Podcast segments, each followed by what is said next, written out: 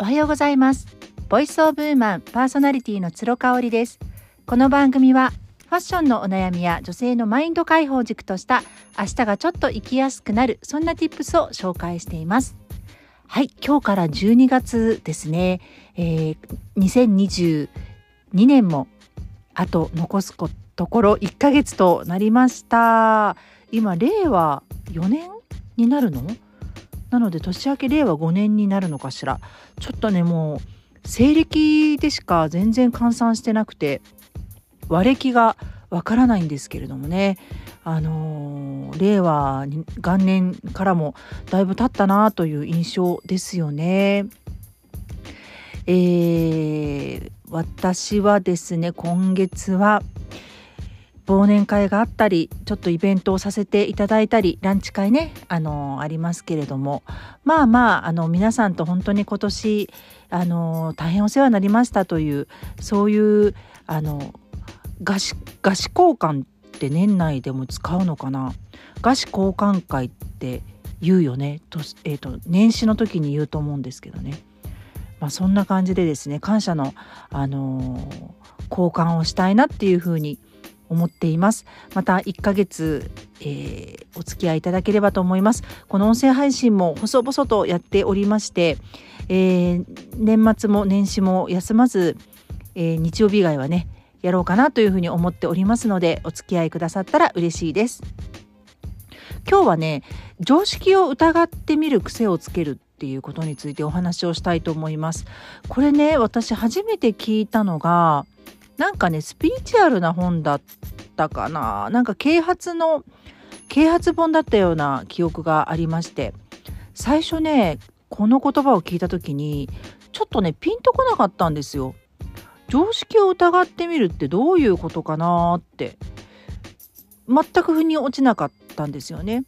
ただまあ段階があって徐々に腑に落ちてきたっていう感じです。まずねやっぱりあの自分の常識は他人の非常識他人の常識は自分の非常識っていうことを知ってからですね。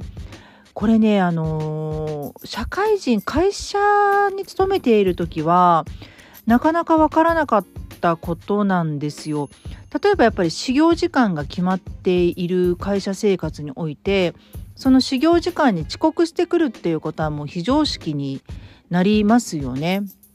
ただ今私フリーランスになってねこう人と会ったりとかなんか打ち合わせをする時に時間が遅れちゃうってこと本当にすごいたくさんあるんですよ。でそれはまああの前の打ち合わせが押してるとかあの前の予定がね終わらなかったからとか電車が遅れたとかまあいろんな要素があるんですけれども結構ね、あのー、多いです正直。なので、あの会社に入ってから一番びっくりしたのはそこかな。ただあのクライアントクライアントさんがやっぱりそう企業様だと絶対そういうことはないんですけれどもまああの私のようなフリーランス同士の仕事とかだと本当になんか時間の約束ってな合ってないようなものでね大体こうなんかじゃあインスタライブやろうかみたいな案件であのあったとしてもまあ大体2 3 0分前に来て打ち合わせみたいなそういう軽い感じなんですよね。うん、だからまあまずその時間管理時間の概念みたいなところはあのだいぶ常識が変わったなっていうふうに思います。あの最初はびっくりしたんですけど今はね全然気にならないですね。むしろなんか本とか持ってってその遅れるっていう連絡来たら読んだりとかあじゃあちょっとあのブラブラその辺市場調査しとくわみたいななんかそういうね、えー、起点が効くようになった感じがしますよね。そうだからねあのー、まあ企業の方と仕事をする時にそういうふうなね自分がそういうふうなあの体で言ってしまうとすごく問題があると思うんですけれどもまあいろんな世界があるんだなっていうのをね感じましたね。うん、かといって私はすごく時間をこうにルールーズというかその遅れるってことはあんまりないですね。あのそれぐらいね全然きちきちに予定を入れてないので結構余裕を持ってっていつも行動をしないと不安なんですよね不安になっちゃうしこう待たせちゃってるっていうことがなんかこう事故を招いちゃったりとかねなんかこう突拍子もない事態を招いちゃったりとかするのがすごく怖いっていうのがあるのでその辺は変わらないかなというふうに思いますね。ただ別にあの相手がそれをしたからといって非常識だわって言ってプンプン怒ることはあのないという感じです。なのでその自分の常識は他人の非常識他人の常識は自分の非常識、うん、これがね分かってから常識を疑うっていうところにちょっとあの近づいた気がするんですよね。あとはやっぱりねイエスマンってうーん私が尊敬する人の中にはいないっていうところでした。例えばホリエモンにしてもあのそうですよね。あのほぼイエスって言わない。基本的に何か一つ事案があったとしたらそれに対して疑ってかかる。本当にそうなのかなって。100人中99人がこうなんです A なんですって言ってても堀江さんはそうかな。B っていう可能性もあるんじゃないのって疑うっていうね。なんかねこの態度がすごく潔いなっていうふうに思ったんですよね。今年読んだ本の中でですねあのとっても私が大事にした一冊で社会派ブロガーのチキリンさんの、えー、自分の意見で生きていこうっていう本があるんですよね。これチキリンさんが、えーと、3部作として何々しようっていうね使用シリーズで3部作で書かれていたものの最終最終作でありチキリンさんがねもう本は書かないっていうふうにおっしゃってるんですよね。まああの彼女もですね、えー、還暦っていうふうにあのご自身で言ってますんでねすごいなっていうふうに思いますよね。私今47ですけど13年後にちきりんさんみたいにあのー、本を書いてね精力的にこう国内外旅行とかができてるかなってちょっと思います。だってちきりんさんはねあの Voicy のプレミアムリスナー私入ってるんですけどえーと、3ヶ月前ぐらいまでね月1,000円だったんですよ。で今はもうコロナがもうあの収束に向かっているのであの私も家にいてね音声配信を取る時間がないということをおっしゃられてもうね3分の1に量を減らす代わりにえプレミアムリスナーの費用も3分の1にしますってことで確か今330円ぐらいまで落とされてるんですよね。ただその1,000円の時って月にですよ1ヶ月に300万入ってきてきてたんだって。どういうこと？ってことはえー、3万人のプレミアムリスナーがいたってことですよね。え違う？そうだよね。ん？そうだよね。3, 3万人のプレミアムリスナーがいたってことですよね。ちょっと待って今計算するね。1,000円で300万って言ってたから。あ違うか。3000人かな。3000人のプレミアムリスナーがいたってことですね。うわーすごいよね。300万入ってたっってことだからすごいなって思いますよね。ちょっと待ってきちんともう一回計算していいですか？えー、っとなんかもう雑談でここまですいません。脱線しちゃったんだけど300万うん。割るあーピーちゃんが来ちゃった。1000円はあ3000人ですねやっぱりね3000人の方が登録されてたっていうことでそうだから月に300万だってすごいよねまあちょっとそれは置いといてですねやっぱそれだけチキリンさんも自分の意見で自分の意見を持つことによってマネタイズできてるってことなんですよね。まあお金儲けのために常識を疑おうって言ってるわけではないんですけれどもやっぱりこう常識を疑っている人っていうのは自分軸で生きているっていうかすごくこうあのキャラ立ちをしてるっていうかねそういうイメージがあったりします私の中では。ねなのであのー、常識を疑うっていうことに対しては結構あの情報が入ってくるたんびに自分で今やっている作業になります。であのニュースをね見たりワイドショーを見たりしないのも結構それがあります。あのマスコミに情報操作されてしまってますよねああいう番組って。なので見ないようにしてるんですよ。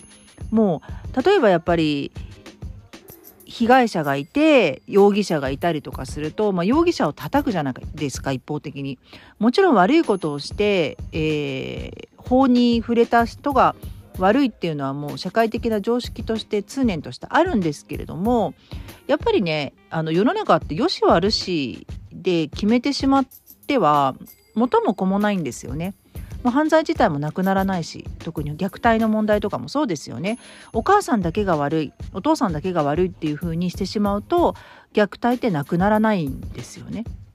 うん、もちろん子供が悪いって言ってるわけではなくてねあのやっぱ周りの協力があったりとか社会の仕組み作りとかがあの悪いっていう見方もあるけれどもやっぱりそういう一面はほとんどあのワイドショーとか報じないですよね。なのでもうある一方的にある人だけをあの糾弾するっていうそれがあのやっぱ常識を疑うっていうことから遠ざけられちゃってる気がするんですね情報操作によってね。っていうこともあるので私は見ないっていうところがあります。でねあの先日ワーママハルさんの音声発信を聞いてた時にランドセルのお話をされてたんですよ。で次男くんが今度来年の4月にね小学校に入られるということでランドセルを買ったと。ただランドセルってあの本当にえっ、ー、と何々カバンみたいなところのランドセルではなくブランドのものの78万するものではなくねあの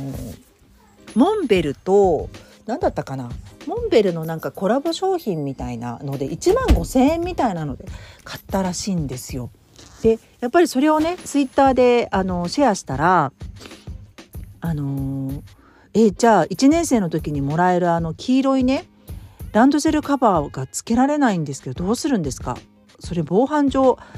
危ないんじゃないですか？みたいなことを言われたりとかあとはそのやっぱり安かろう悪かろう的なことを言われたりとかね。結構散々だったらしいんですよ。でやっぱハルさんはランドセルっていうことだけであのー、ランドセルをね小学校入学するカバンって言ったらもうランドセルっていうその概念を疑うことから始めたっていうふうにおっしゃっててああこれは面白いなっていうふうに思いました。ちなみに我が家はですね長男が土屋カバンですね。えー、もう67年前になるのかな？7年前ぐらいになるのかな？その時はねなぜかねもう加熱してまして土屋カバン熱が。私のお友達に予約して取ってもらったんですよ。ちょうど東京の実家にいて全然ホームページにアクセスができなくてで仕事もあったりなんかしてね一日中貼り付けなかったんでお友達にねお願いをしてオーダーしてもらったんですよね。それも踊らされたなーっていう感じがするんですが、まあ、なんで土屋カバンに私がしたのかっていうところなんですけどね。あのー、まあ、丈夫なものがいいかなっていうふうに思ったんです。ただまあランドセルっていう概念以外はなかったんでうちの子供たちは公立の学校に行っておりますのでね指定カバンではないんですよ。だからまあ冷静に考えるとあのレザーのランドセルとかねあのじゃなくても全然いいんですけれどもまあその時は疑わなかったということであの男の子ってね小学6年間の間にボロボロにするらしいんですよねランドセルを。もう投げつけたりとかこうするからすごい汚く使ったりとかしてあの6年間持たない子がいるっていうのを私買い替えるっていう子がいるっていうのを聞いてねえ冗談じゃないと思ってだったらもう初めからある程度投資をしてあのしっかりと壊れないものにしようと思って土屋カバーにしたんですね。で今あの6年生の息子のあのランドセルどうかっていうとやっぱり丈夫なんですよ。まあ、うちのね長男はあの学校の帰りに公園に寄ったりとかしないのであとまあ扱いもそこまであの荒くなかったんでね綺麗に使ってくれていました。ただねやっぱりこれはある程度投資をしたからかななんていうふうに思ってるんですよね。で次男くんはですね次男くんの時も同じくも私はランドセル以外の選択肢はまさかまさかなかった。ではるさんのとツイッターに対してねあのランドセルじゃないとみんなみんなと同じじゃないとお友達にいじめられるんじゃないですかっていう声もあったらしいんですよ。でそれはねちょっと私もあったかもしれない。あのわすごくこう自分が思い入れがあるわけじゃないからランドセル以外に。であればもうみんなと一緒のランドセルであった方がいいしそんなに奇抜な色味じゃなくてもいいかなと。で我が家の次男は緑が大好きなんですよ。グリーンが大好きなのであの深緑のランドセルにしました。でしかもですね同じマンションの、あのー、お知り合いのお母さんがね勤めていらっしゃる関連会社のブランドのものをわざわざあのカタログを見せてきてくださいましてシャワリで23万安くなるからどう？って言ってくださったんですよ。えー、23万安くなったら助かるっていうことで長男の時はね8万ぐらいしたと思うんですけど次男はね5万円ぐらいで買えましたね。であのー、深緑のとっても変わった他の人と被らないようなねあの色味になってますを使ってます。ただそのはるさんの音声配信を聞いた時にあなんかもしかしたらねうちの子供がもし子供を産んだとして私の孫になりますよね。あの入学式にランドセル買ってあげようかって言った時に例えばお嫁さんになる方が「いやお母さんうちはねランドセルじゃやめてるんですよ」と。ランドセルではなくって違うものをあの考えてますって言った時にまあ自分の意見を言うのはやめようかなとまああなたが決めたあなたたちが決めたことなんだからそれでいいんじゃないかっていうふうにねあの言いたいなというふうに思います。やっぱり自分の常識をあのかざしてしまうとこう世代間のコミュニケーションも妨げになっちゃいますよね。それはね私本当に自分の母とか主人のあのお母さんとかと話しているとそこがねいつも歯がゆかったりするんですよね。ぱ3歳児神話のことを言われたりとかうんあとやっぱりこう旦那さんを立てなきゃいけないとかね思いやりを持つことは大事なんですけどその減り女性だけが減り下るっていう常識はちょっと私はないんですよね。だからあのそういうところとかがさやっぱ昭和的じゃないですか。そういう昭和的な常識をかざされるとすごく私反発したくなっちゃうのでねなんかあの自分もされて嫌なことはもう次の世代にもしない。自分の常識は人に押し付けない。で自分の持っている常識も常に常に疑うっていうこと。あとは新しく得た情報に対してもまずは疑ってかかる。いろんな方面から深掘りをしてみるっていう癖をつけていきたいきたいなというふうに思っています。ちょっと取り留めのない話になりましてすいません。途中で子どもたちのうるさい声も入っていたと思うんですがあのご了承いただけたらと思います。今日も最後まで聞いていただいてありがとうございました。それではまた明日。